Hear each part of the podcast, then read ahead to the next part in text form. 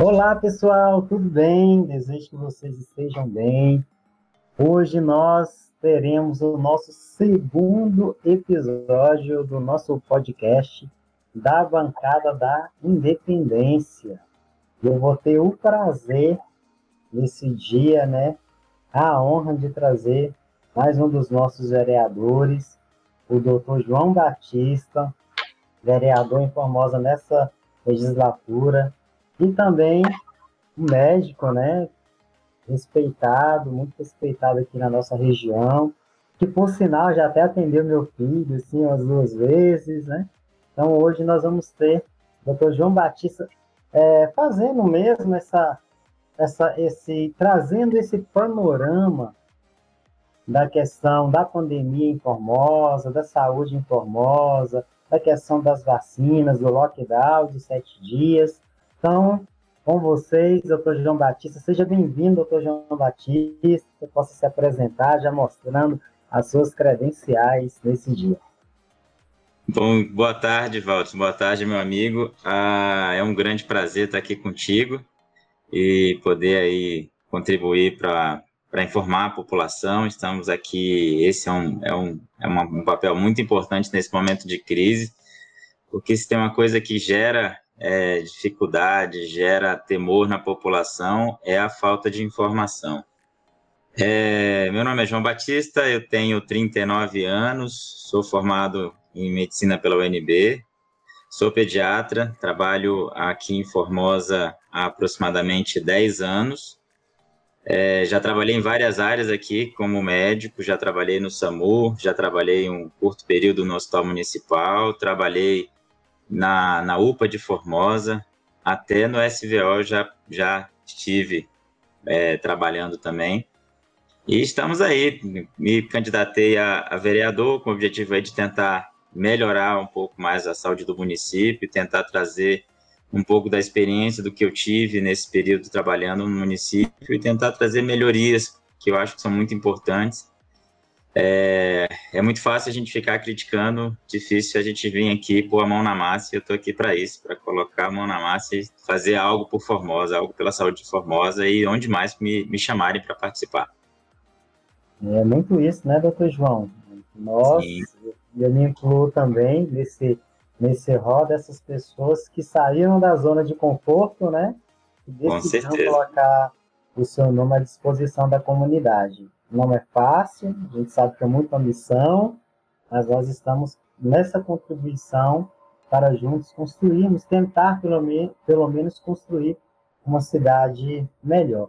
Mas, doutor João, me veio aqui agora, é, dentro do, da sua atividade laboral aqui no, no município, Onde o senhor teve a experiência mais significativa, né? SAMU, na UPA, teve assim um, um é. local desse que você falou, caramba, que eu foi a, a experiência é, mais eu, significativa que eu tive. Eu posso dizer que na época que eu trabalhei na UPA eu era viciado em trabalho. Eu gostava muito de trabalhar lá. Lá e, e o outro lugar que eu trabalhei, onde eu comecei praticamente a minha, a minha carreira como médico, foi no SAMU, Trabalhar no SAMU também é extremamente apaixonante, mas é, meu fraco é trabalhar na pediatria mesmo e a gente tem que tem que trabalhar com aquilo que a gente gosta, com aquilo que mexe com a gente, né, Walter? Acho que você, como, você como professor sabe sabe muito bem disso, que, que é poder ajudar, transformar e melhorar a vida de uma de uma criança e tentar melhorar um pouco a realidade dela e poder, na minha área, na sua área, você, você tem muito mais capacidade de transformar. Eu acredito, eu acredito ser pessoal que o professor hoje em dia é muito mais importante que o médico é, para a sociedade, mas como médico eu tinha pelo menos ali naqueles curtos momentos a chance de poder ajudar uma criança, ajudar uma família a passar por um momento difícil. Muito legal, que bom. É, é, é vocação, né, doutor João? Não é Sim. só, não é só é, eu sempre falo isso, tem muito a questão do salário, né? Eu nem sei quanto o médico ganha, mas o salário deve ser legal em algumas Sim. regiões do país, mas se não tiver a vocação, acaba se tornando um profissional frustrado, e não só o médico, né? Mas em qualquer outra profissão. Eu, eu penso é, muito nesse tocando, sentido. Tocando um pouco nesse assunto, é, Waldson, a questão, é, uma coisa que eu senti muito aqui em Formosa, que me, quis, me, me fez querer trabalhar e tentar mudar é essa questão de, de que a saúde ela tem que ser feita, uma coisa é a saúde feita no particular, outra coisa é a saúde feita no SUS. Isso me incomodava muito, as Sim. pessoas dizerem que eu trabalhava do mesmo jeito que eu trabalhava no, no particular, eu trabalhava no SUS e por isso eu era bem quisto no SUS, mas não é, eu acho que você não pode ser uma, uma exceção. Eu acho que todo mundo tem que gostar do que faz, independente de onde está trabalhando. Se falta condição de trabalho, a gente tem que ir atrás da condição de trabalho. E todo mundo tem que trabalhar, independente de onde está trabalhando. Ah, se não gosta do SUS, não vai para o SUS. Se prefere o particular, vai para o particular. Mas se está no SUS, tem que dar o sangue, tem que trabalhar, tem que fazer isso com amor e com vontade mesmo de fazer o bem, né? De, de cuidar do sofrimento alheio. Isso aí tem que ter realmente a vocação para isso. Que bacana. Doutor João, é, eu até fui né, em algumas unidades é, com o senhor, fomos ao hospital regional também. O senhor, como médico, especialista, né? Como tem visto esse panorama da saúde aqui no município de Formosa? Como o senhor vê essa rede, né? Hoje nós estamos praticamente com a atenção básica, me corrija se eu estiver enganado, porque eu sou meio leigo, né? É, tirando a UPA, né? A UPA e, a, e o SAMU, o município, ele basicamente, basicamente não, né? O município hoje ele é responsável principalmente pela gestão, a, a, a gestão da assistência básica. A assistência Sim. básica é, é, um, é uma coisa assim que o SUS hoje tem, tem tentado trabalhar ao longo dos anos de existência dele. assistência básica é o mais importante do SUS. Então, se a assistência básica funciona bem, o resto caminha. Agora, se a assistência básica não funciona bem, o hospital vive lotado, é, tem demandas demais que o município não dá conta de, não dá conta de resolver. Então, uma assistência básica que funciona bem, e isso a gente consegue ver muito, muito claramente quando você começa a trabalhar na, junto da gestão, né? Você começa a ter que visitar posto, ver como está funcionando. E quando o posto de saúde ele funciona bem, quando a unidade básica de saúde ela tem uma boa gestão, toda a população, é, é, ela sendo bem assistida, não vai sobrecarregar lá na frente. Esse é o grande desafio da saúde pública.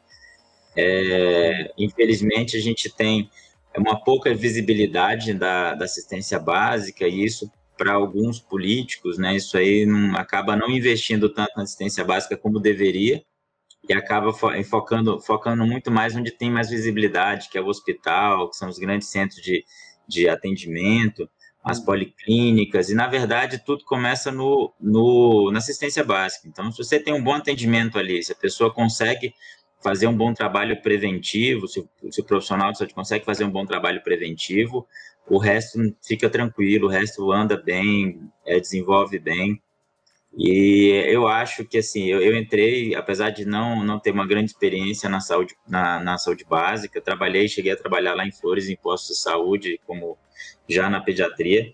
Uhum. Mas eu vejo, assim, que se, essa, se a assistência básica tiver bons investimentos, se correr atrás, manter o posto limpo, bem organizado, a estrutura bem reformada, é, e ao que me parece, isso aí tá, tá procur, estão procurando fazer isso, né, melhorar a estrutura dos postos de saúde, nós conseguiríamos ter uma saúde pública de grande qualidade no município.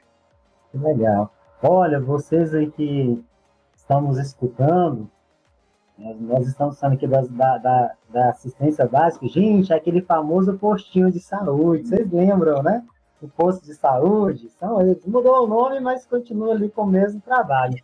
Eu lembro, né, doutor João, que a nossa agente, a nossa agente de saúde, ela passava aqui na rua de casa, marcava consulta, perguntava é, como estava a situação aqui em casa. Eu não sei se era porque era saúde da família, mas tinha essa, essa interação, né? Ah, em relação às agentes também. Então, eu acho também muito é, importante essa, esse cuidado com as unidades básicas de saúde essa assistência básica. E aqui em Formosa, doutor João, nós percebemos em, em algumas andanças, né? E me parece que está assim meio largado, pensando nas questões estruturais. E em alguma, alguns postos também, a gente percebeu que aquela modulação de profissionais não seria adequada, né? Sim. O senhor, o senhor tem essa, é. essa, essa visão é? Nós, nós sabemos, o, o Valdson, assim, tem a, o, o SUS, ele tem vários ótimos profissionais, seja lá no hospital, seja na na assistência básica, o, o, que muitas vezes atrapalha somos justamente nós, os políticos, né, que acabam uhum. é, indicando é, pessoas que nem sempre estão bem qualificadas para estar ali nos postos de saúde, é, vai se conseguindo colocando em cargos de gestão pessoas que não estão bem capacitadas e deixando às vezes as pessoas muito bem capacitadas é, na sombra, sem, sem trabalhar é, dando, dando aquilo que elas têm potencial para oferecer. Então, acaba você colocando uma pessoa de grande capacidade numa função que não, não lhe caberia muito bem, né? Poderia estar tá, tá fazendo muito mais e não está. Eu conheci ótimos, e eu vou falar da enfermagem, porque é com quem a, a gente está medicina acaba tendo mais contato. Conheci ótimos médicos ao longo do uhum. meu tempo aqui, que tinham um potencial gigantesco de fazer muita coisa pelo município e muitas vezes eram barrados por questões políticas. Ah, porque é amigo de fulano que não é meu amigo, não me apoiou na eleição e acaba que isso atrapalha demais, demais, demais. E a gente está aqui para isso, graças a Deus, né, Val? A gente não tem histórico anterior de política, ninguém aqui tem rabo preso. Não. Estamos aqui realmente para fazer a coisa funcionar com profissionalismo, né? Ir atrás do bom profissional e tentar valorizar esse bom profissional e colocar ele realmente na, na cabeça, é onde eles têm que estar, na gestão, ajudando e, e desenvolvendo um bom trabalho que eles têm capacidade de desenvolver. E como a gente percebe, né, doutor João, também, quantos profissionais que ressignificam até a questão, a questão mesmo profissional dentro de uma unidade dessa, né? Às vezes tira do próprio bolso. Eu, eu conheci uma, uma enfermeira que era coordenadora de um UBS dessa, que tirou do próprio bolso para comprar luvas de procedimento. Então, muitas vezes, eles é, tiram, né? E a gente percebe que eles vestem mesmo a, a camisa, né? Da unidade que eles trabalham. Então, a importância de se valorizar do poder público, né? Olhar como deve ser olhado para a saúde é. básica do município.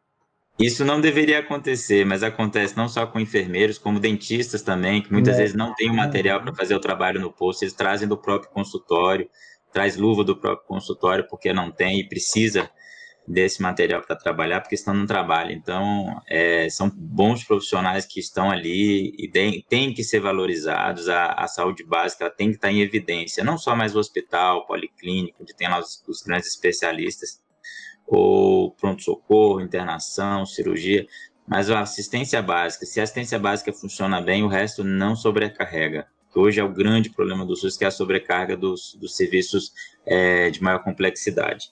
A assistência básica, doutor João, ela, ela faz que tipo de atendimento?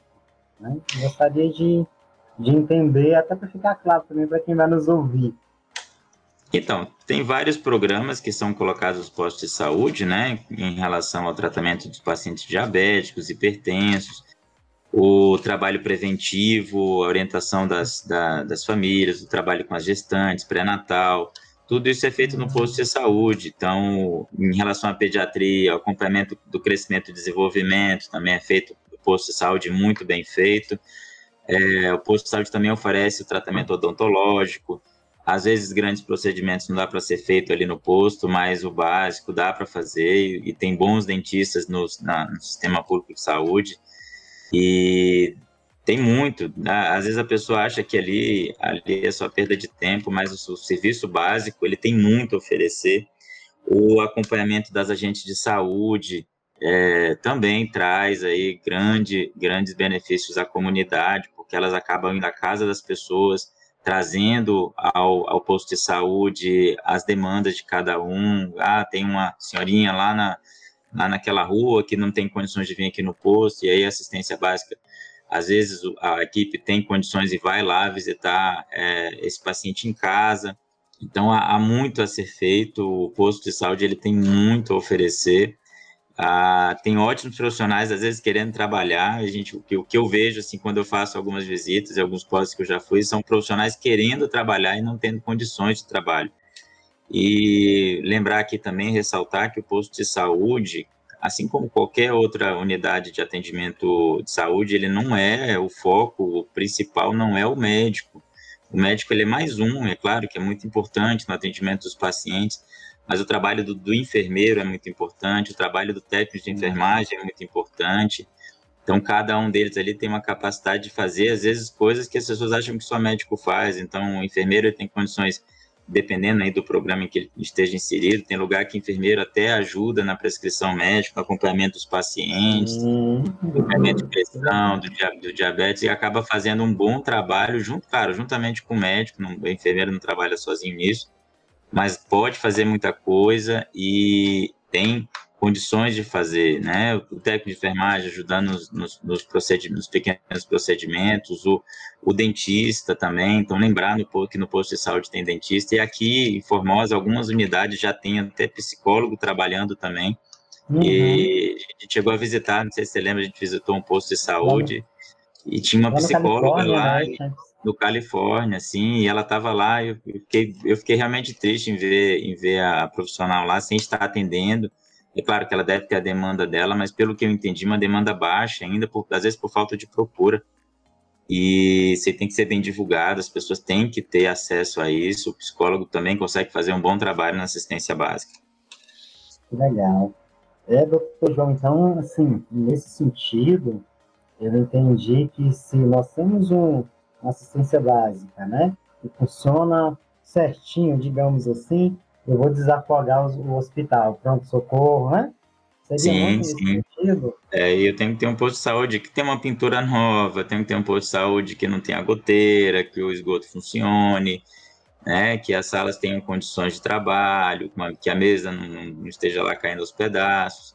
O SUS hoje oferece um prontuário eletrônico que facilita muito a vida do, do trabalho de quem de, de quem está ali, porque já dá a questão de estatística, de produtividade e mantém os registros bem bem feitos, né? Então a gente sabe aí, aí eu aí eu vou, vou assumir uma culpa aqui, né? Letra de médico ninguém merece.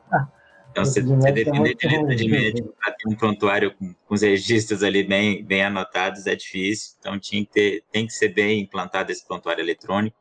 E pelo que eu entendi, parece que as, as, as unidades vão receber internet, vão voltar a poder ter acesso ao prontuário eletrônico e a informatização do serviço de saúde, que é um grande avanço, que facilita muito e melhora muito a qualidade do atendimento.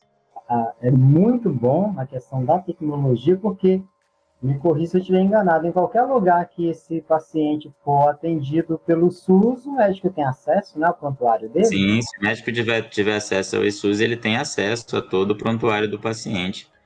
Né? Toda a equipe tem acesso a, a, ver o histórico, de onde é que veio, o que, que tem de histórico médico, o que, que tem de diagnóstico prévio. Se a pessoa chega no hospital passando mal, a gente já tem como saber se ele já teve, se ele tem pressão alta, se ele já teve um AVC antes, entendeu? Então, às vezes, a gente não tem condições, até você conseguir descobrir o que, que o paciente tem, leva muito tempo, você acaba perdendo tempo de tratamento.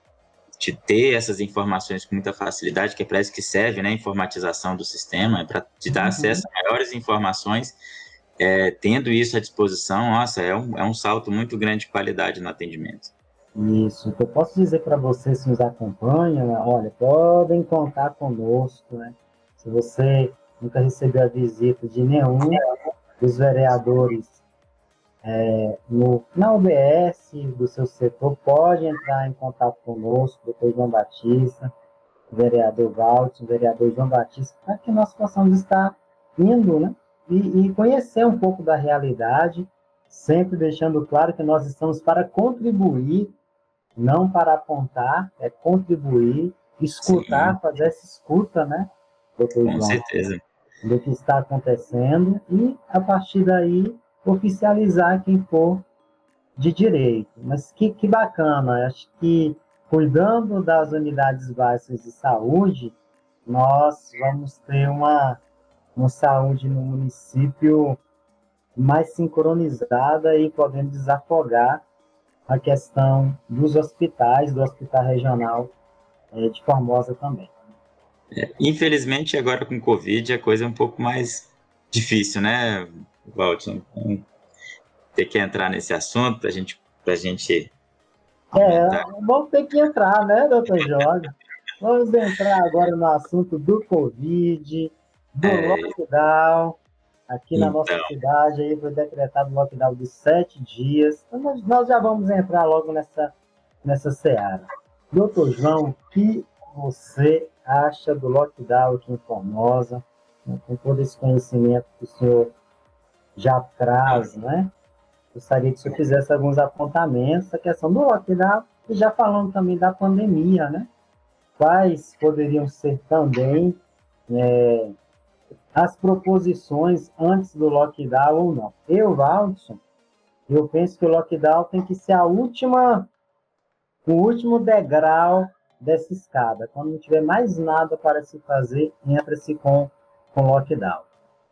Então, quando a gente questiona né, a questão do lockdown, o que se escuta muito é, se falar é que ah, já foi feito tudo, já foi feito tudo. Não, não foi feito tudo. Me desculpa, é, aí eu vou falar diretamente ao pessoal da vigilância sanitária. Eles fazem um trabalho excepcional dentro do limite daquilo que eles têm de condições de trabalho, tá? É um trabalho incrível. Claro, são xingados, muito mal vistos aí por onde passam, porque são aqueles que têm que trazer a, a, a bronca, o puxão de orelha e às vezes a punição é, por conta de quebra aí dos, dos, dos, dos decretos, da pessoa não está respeitando os decretos, não está respeitando os cuidados necessários, então é o pessoal da vigilância que faz esse trabalho. Mas é um trabalho difícil quando você tem pouca gente para trabalhar. Então eu já começo por aí. Eu acredito que a município agora acordou para isso. A gente vê no último decreto que existe assim um grande empenho de ter bastante gente trabalhando nesse, nessa questão da fiscalização, da punição, aí sim funciona, entendeu? Mas não é preciso lockdown para fazer isso. Então, o lockdown não é o, para mim, não é, na minha opinião, a primeira, a primeira opção, como ao que me parece está sendo feito, né?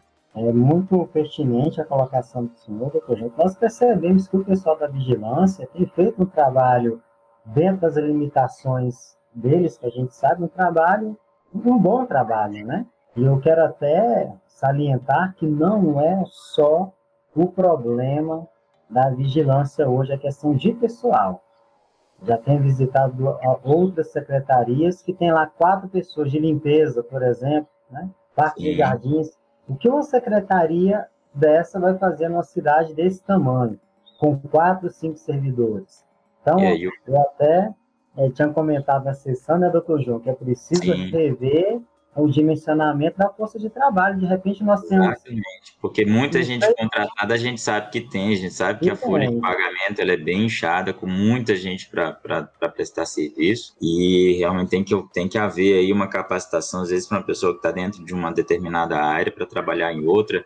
É claro que na saúde isso aí é um pouco mais delicado, você colocar uma pessoa em uma situação de risco, mas hoje em dia quem é que não está em risco, né? Então, saiu na rua, foi trabalhar, teve contato com gente, você está se, se expondo a risco, né, com, com o Covid aí, causando esse estrago todo que ele está fazendo. Mas há muito a ser feito. Eu acredito aí que o lockdown não é a melhor opção no momento. Claro que pode chegar um momento que existe essa opção.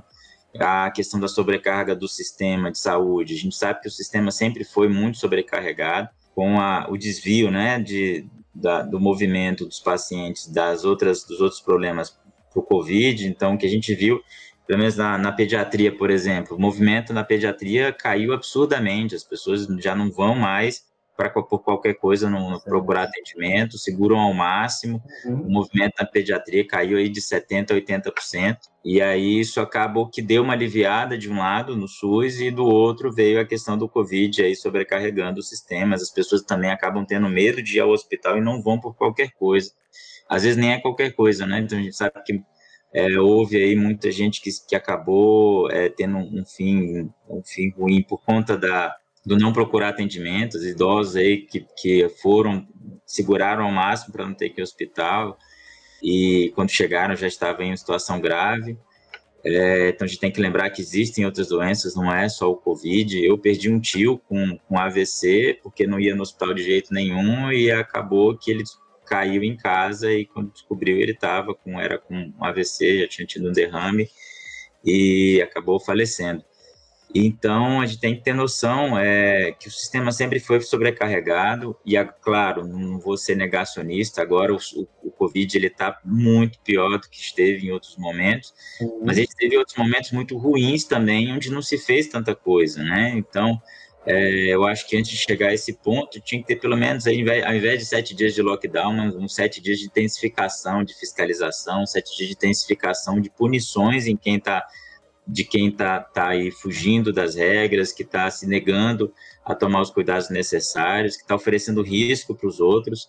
Então, se a pessoa quer sofrer, é, quer se expor a risco, aí é de cada um, mas não pode é, o comportamento de um colocar os outros em risco.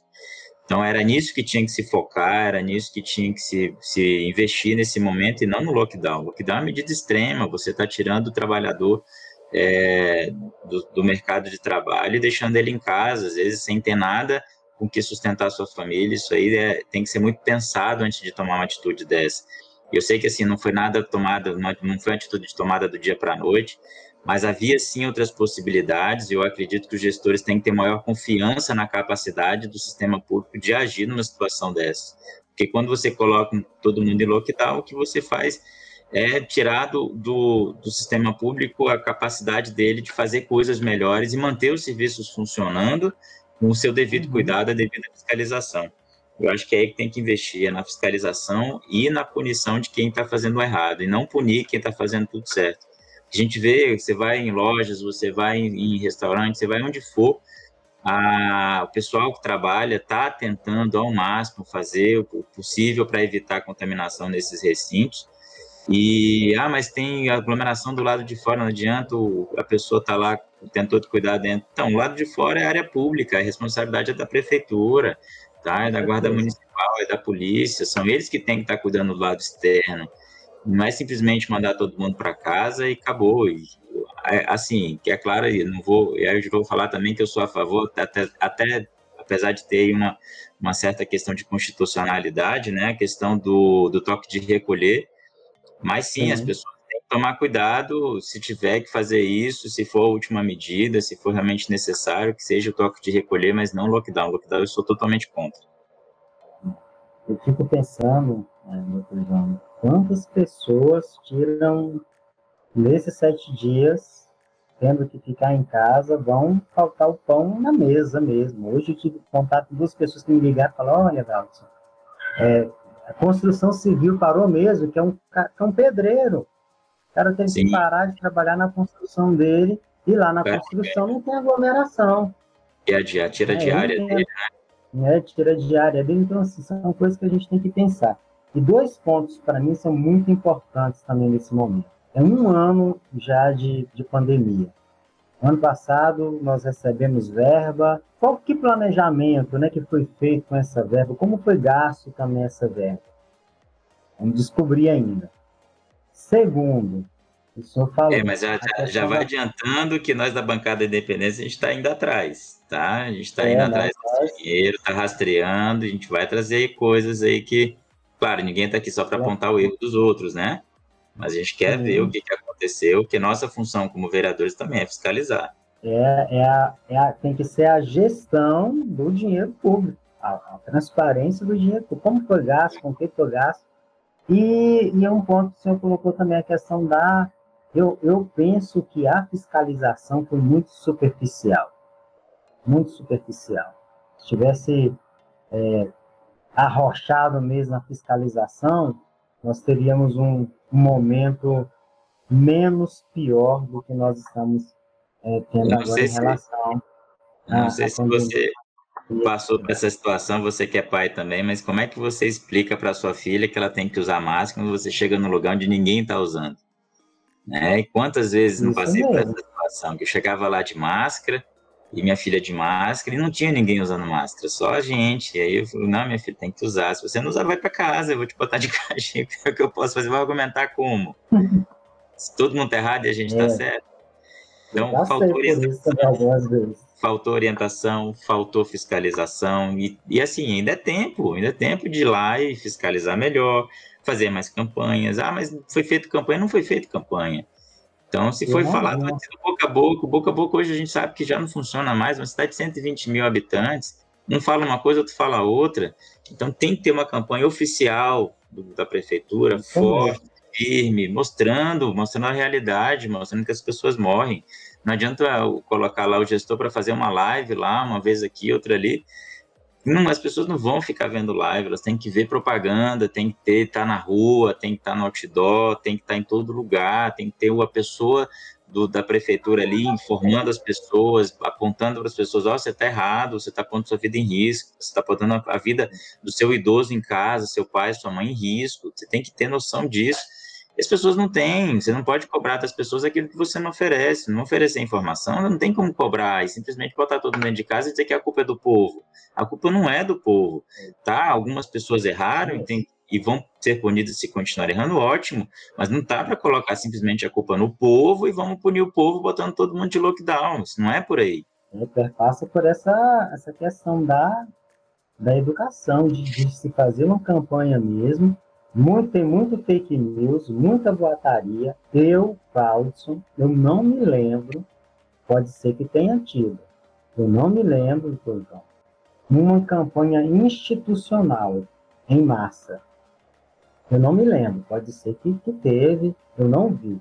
Então, acho que perpassa muito também por esse processo de conscientização da população, para que a é. população seja se coloque no lugar do outro, né? Seja mais empático. Olha, você não quer usar? Tudo bem, mas a partir do momento que você não usa, você pode estar contaminando uma outra pessoa, né? Falando aspecto da, da máscara, né? E quando a gente argumenta isso, não é, vereador? Que a gente argumenta isso lá no meio dos colegas. Não, mas já tem um ano que está se falando nisso, já tem um ano, já todo mundo já sabe. Eu falei, não, cara, se a pessoa soubesse como é que é morrer sem ar dentro do hospital, como é que é perder um paciente, um, um paciente, não, caso, né, um parente lá no hospital, morrendo, às vezes na, sem ter condições de ir para uma UTI, por não ter vaga de UTI, sem oxigênio, porque acabou o oxigênio.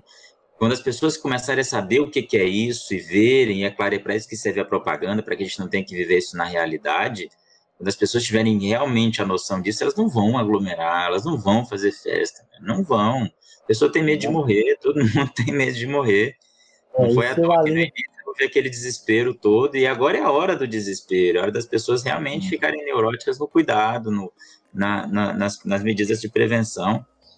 E se eu alinho isso com a fiscalização bem feita, né, vou trazer um resultado, olha, se eu já estou consciente do que é a pandemia, do que é o Covid, eu não vou ter atitudes que eu posso colocar a minha vida e a vida do outro em risco.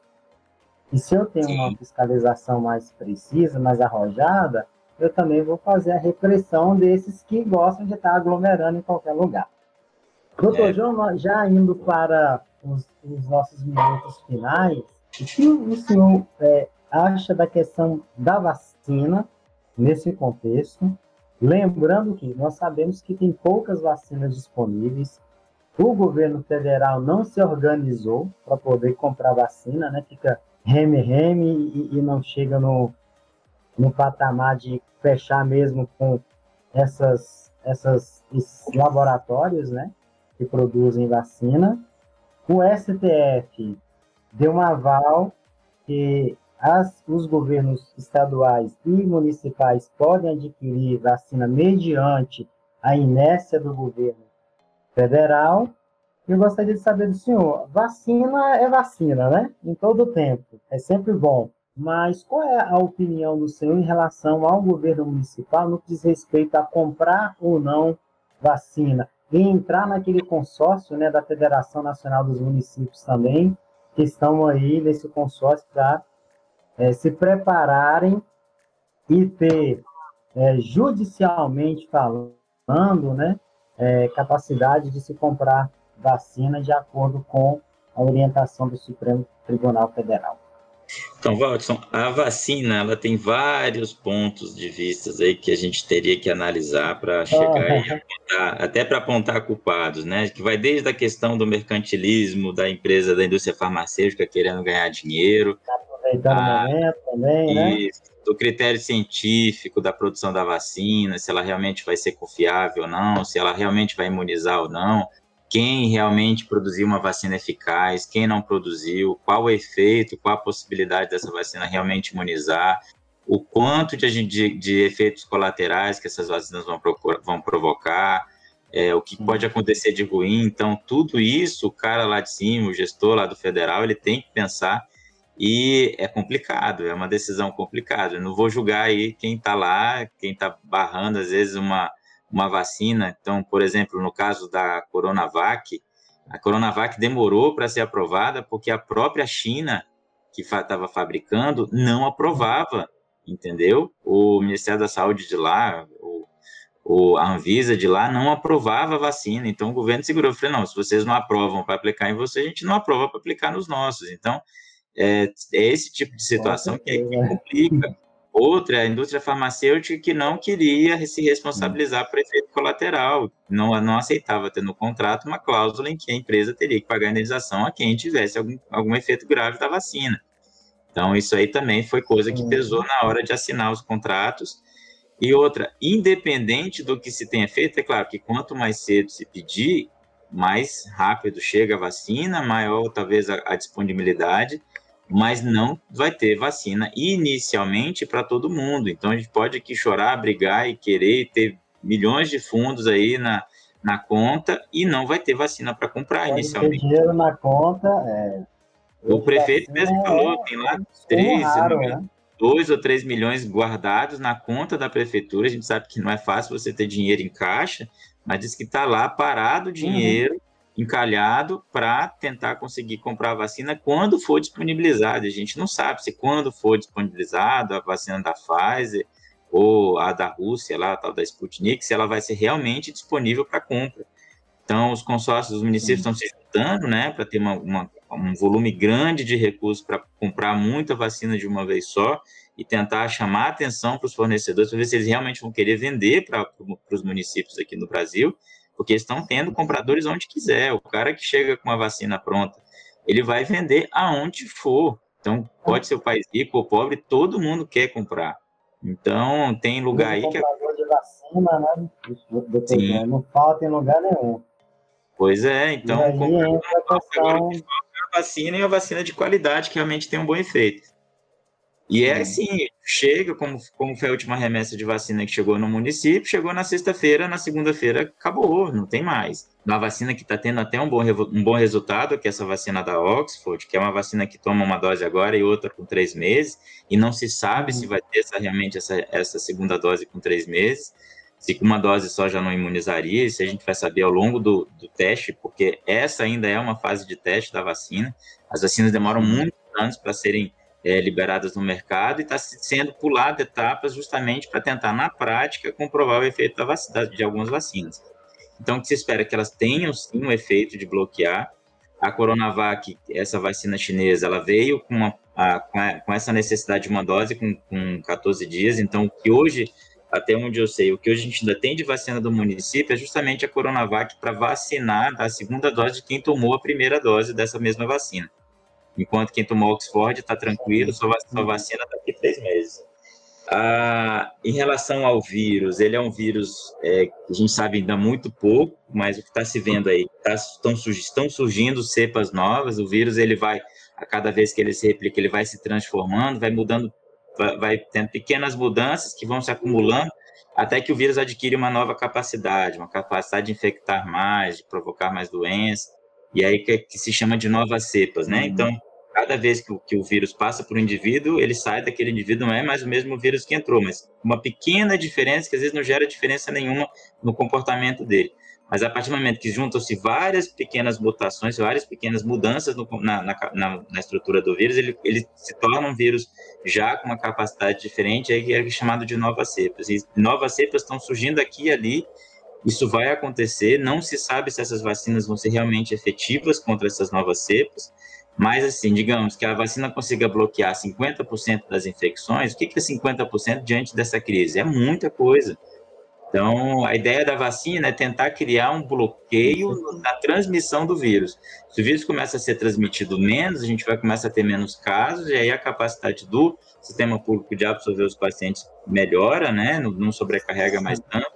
Então, o, a única solução, que ainda né, nem essa solução dá para dizer que seja uma solução mágica, que vai resolver a vida de todo mundo, mas a melhor solução hoje ainda é a vacina.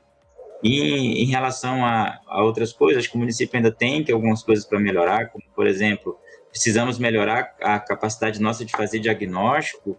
Então, o paciente que está aí com, com o vírus, sem o diagnóstico, que possa estar tá andando na rua sem o devido cuidado, ele transmite e acaba gerando aí mais novos casos. Então, o paciente que tem o diagnóstico precoce, ele tem a condição de, de se cuidar mais, ele vai ter o cuidado maior, porque sabe que se ele está doente, ele não pode ter contato aí com paciente de risco, ainda que ele tenha pouco sintoma, ele pode, pode acabar transmitindo para uma pessoa que vai ter muitos sintomas.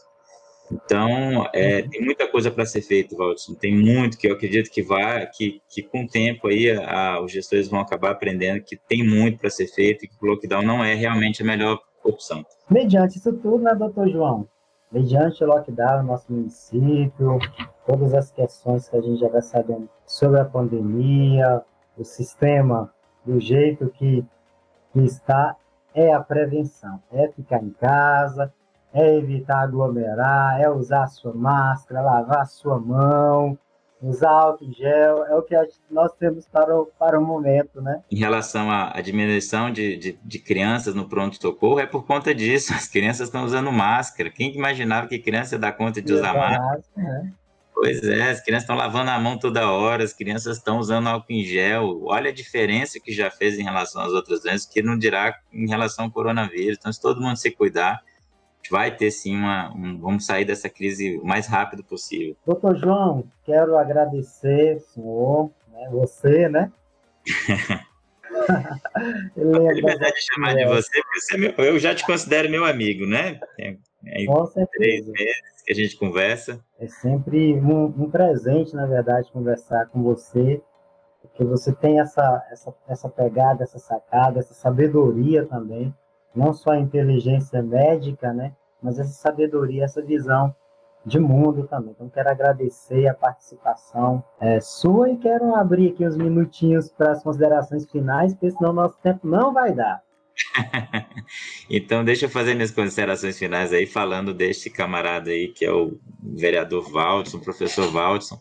Quando eu comecei a pensar em ser político, eu fui convidado por um amigo, o Hernani Bueno, para uma palestra, que ele, umas palestras que ele organizou, estava lá o, o Valdson, o professor Valdson, para dar uma palestra. Uma palestra que ele me deu foi uma das coisas que me fez querer realmente partir para esse lado da política. Ele mostrou que político não é isso que a gente vê na televisão, não é essa imagem ruim que a gente tem. O político é a pessoa que está ali para lutar pela comunidade e é isso que eu estou aqui tentando fazer, e eu acredito que é o, é o que o Valtson está tentando fazer também, é lutar e trazer melhorias, e dizer para a população que a gente vai perder muito, aí vai perder no dia, no outro também, mas a gente vai continuar lutando, e vamos fazer todo o possível para trazer melhorias para o município.